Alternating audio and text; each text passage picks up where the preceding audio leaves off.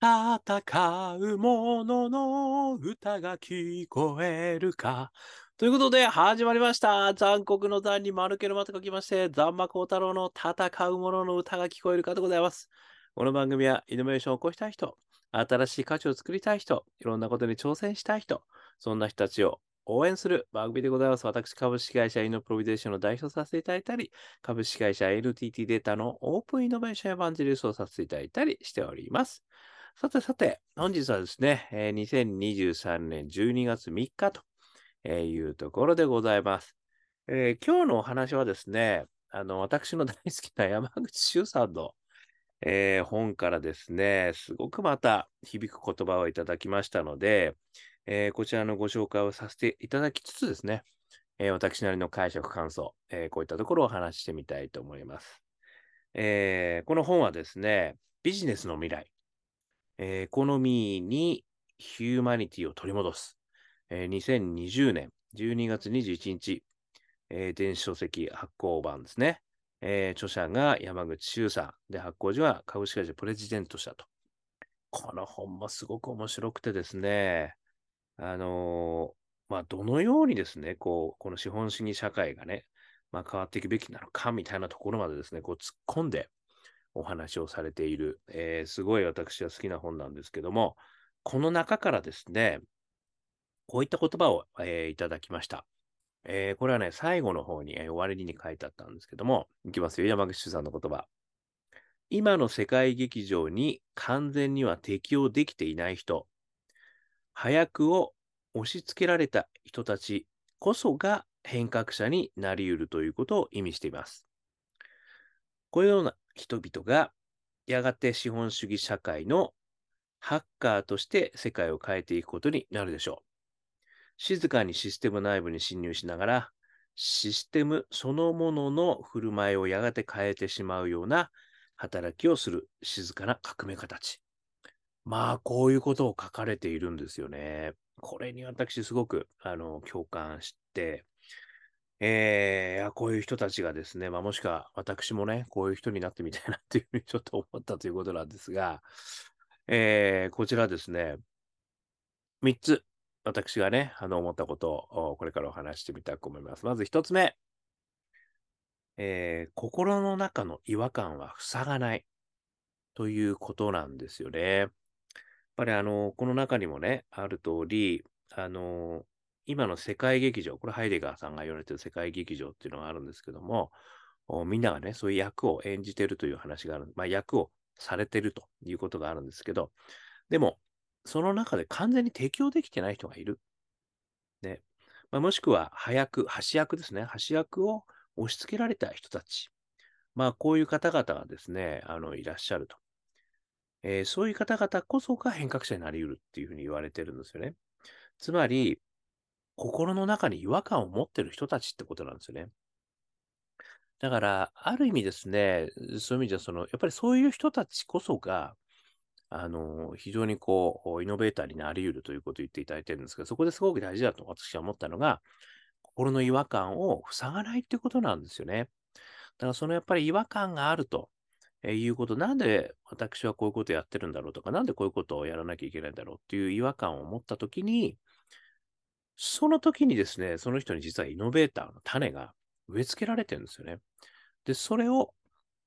塞いじゃう。ね。あの、まあいいや、やっぱり仕事はそんなもんだしとかね。とりあえず明日忙しいしとか。いうことが、やっぱりで阻害してしまうということをね、言ってくれてるのかなと。だからその、自分の違和感をやっぱりこう、塞がない。ね。これが一つ目、すごい大事なことかなと。そして二つ目、脱出パッションなんですよね。で、その塞がないことによってですね、自分の情熱のポートフォリオ、これが縦軸がね、えーポジティブ、ネガティブ、横軸があオープン、えークローズという形にあの分類すると4つの証言ができるんですけど、まあ、第一証言がやっぱり、えー大好きパッション、そして利他パッション、そして個性派パッション、そして最後がネガティブでクローズドな気持ちなんですけど、これ私はあの脱出パッションとか成長パッションと言ってるんですよね。だから、何らかの違和感があって、自分自身はもっと成長したい。まあもしくは、こんなことから脱しなければいけないというふうに思ってる人たち、やっぱりここのパワーがすごくパワフルなんですよね。いろんなね、あの、方々のお話、ね、偉人の方々の話を聞くと、やっぱりこう、昔は結構ね、大変な人生を送ってるっていう人も多いんですよね。まあそういった人たちっていうのは私はこの成長パッションとか脱出パッションがものすごい強いと。で、ここから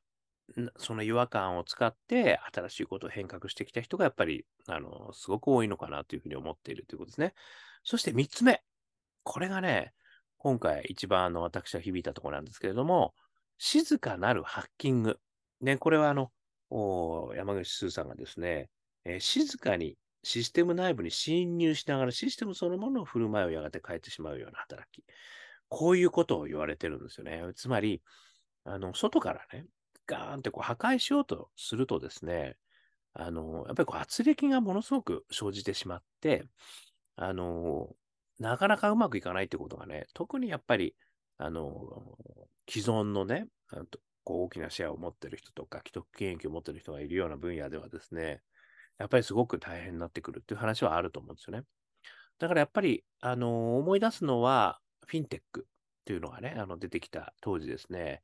2013、14年ぐらいだったんですかね、あの、 disruptive って言葉がものすごく流行ったんですよね。要は、金融業界を disruptive すると、フィンテックはですね。で、えー、そういう話が、まあ、1、2年続いてたんですけど、その後にですね、融和されるっていう話に変換していったんですよね。で私、これを見ててやっぱりこう思い出すのは、あの大企業はね、必ずしもですね、やっぱりフィンテックを、あの、まあ、オープンイノベーションで、こう一緒にやっていこうという活動がね、やっぱりこう、すごく強まったというふうに私は感じているんですよね。まあ、それはそのベンチャー企業自身もね、自分たちだけでは、やっぱりその、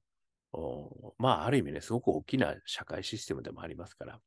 進めていくことは難しいし、まあ、フィンテック業界から、ああたかも挑戦を受けていたような金融業界においてもですね、やっぱり自分たちだけでやるんじゃなくて、そういう人たちとこう組んでやった方が、非常に新しいビジネスをまあ、スピード速くできると。まあ、こういうその利害関係がウィンウィンで一致することによって、ある意味融合していくとえいうことがですね、双方のやっぱりメリットが合致した形で、えー、なっていったのかなっていうふうに思っているわけですよね。ね今自身もそういう意味では金融業界は残ってますし、フィンテック業界も金融業界とね、一緒にこうやられてるわけですよね。で、やっぱりその、これをね、あのー、静かな革命家たちっていうふうにね、こう山口周さんが言っていて、あとは私はこれすごく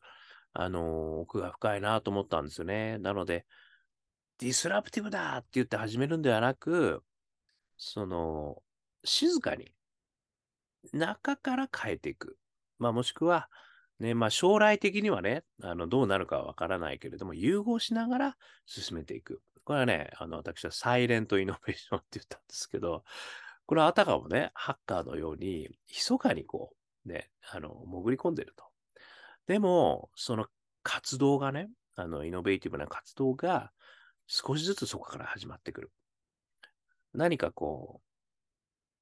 新たなこうこと上げをしてね、なんかでっかいこと始めました、みたいなね、冷やし中華始めました的なんですね。そういうことはいいと。ね、実質、実質変わっていく。そういったことをやっていこうと。で、それは必ずしも派手な活動ではなくて、地べたにね、やっぱ足のついた、あの、非常にこう、小さいとこから始めている活動だったり、その大きなところと、まあ、あの既存の人たちと何か協力しながら進めていく活動だったり。という意味でね、私はこのサイレントイノベーションって言ったんですけども、やっぱりこう静かなる活動がね、やっぱりすごく実はイノベーションには大事なのかなっていう気がね、今回、この山口周さんのあの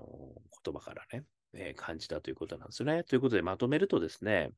やっぱり心の中の違和感をね、あの塞がない。そして、脱出パッション。えー、それをやっぱり大切にしていく。で、そこから成長していくんだっていうね、これはやっぱりすごい強いパッションなんで、そういうのが生まれたら、それに耳を塞がない。ね、目を開いていく。そして三つ目として、どうやってやっていくんだというところに関しては、大きなこと上げをして何かを破壊していくんだということもね、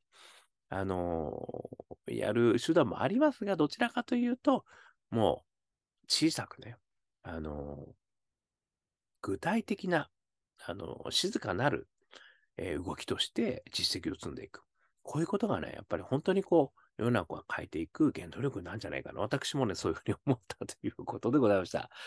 えー少しでも参考になりましたら幸いですね。ということで、YouTube、Podcast、毎日話しますので、よかったら登録してくださいね。そして Twitter、Facebook、毎日話しますんで、コメントいただいたら嬉しいです。そして我がアカペラグループ、香港ラッキーズでは、2023年12月31日13時15分から三軒茶屋の、えーグレープフルーツムーン、ね、こういったライブハウスですね、え2時間ぐらいのワンマンライブをやりますんで、ぜひ、ね、12月31日のお昼時、12、13時15分から、なんで三軒茶屋に遊びに来ていただければと思います。えーさらにですね、えーストリーミングも配信してますんで、今すぐ聞きたい方は YouTube、Apple Music、そして、えー Spotify、こちらの方で中年不思議国とね、入れてください。そして、えー香港好きな運、香港ラッキーズの中年ワンダーランド、ね、これ検索すると、ストリーミングで元気の出る曲が聴けると思います。えーさらに感動的な曲を聴きたい方は、あジャーニー・オブ・ラッキーというですね、え4曲入りのミニアルバムも出してます。こちらの方は iTunes、そして、えー、モーラ、こちらの方で、えーダウンロードをしていただくことができますし、あとはですね、えー香港ラッキーズ商店では CD を購入いただくこともできます。えーそして、えーこんなことを話している私ですけれども、あ、あとはですね、もう一つありました。えー本を出してるんです。えー一人からでもイノベーションができる、そんなことを書いた本、オープンイノベーション21の秘密。えー電子書籍、リアル書籍、両方ありますので、よかったら読んでください。1時間ぐらいで読めちゃうけれども、21の、えーイノベーションの秘密が手に入りますよ。えーそしてこんなことを話してる私ですけれども、普段はイノベーションのコンサルやってますので、イノベーションのお困りごとありましたらいつでもご連絡くださいませ。さらにね、何度でも挑戦できる世界、えースタートアップスエマージェンスエコシステム、こちらの方もやってますので、起業家候補の皆様、そして、えーそれをさせる大企業の皆様、募集してますんで、えーよかったらお問い合わせくださいませ。ということで今日も聞いていただきましてどうもありがとうございました。それでは皆様頑張りましょう。また明日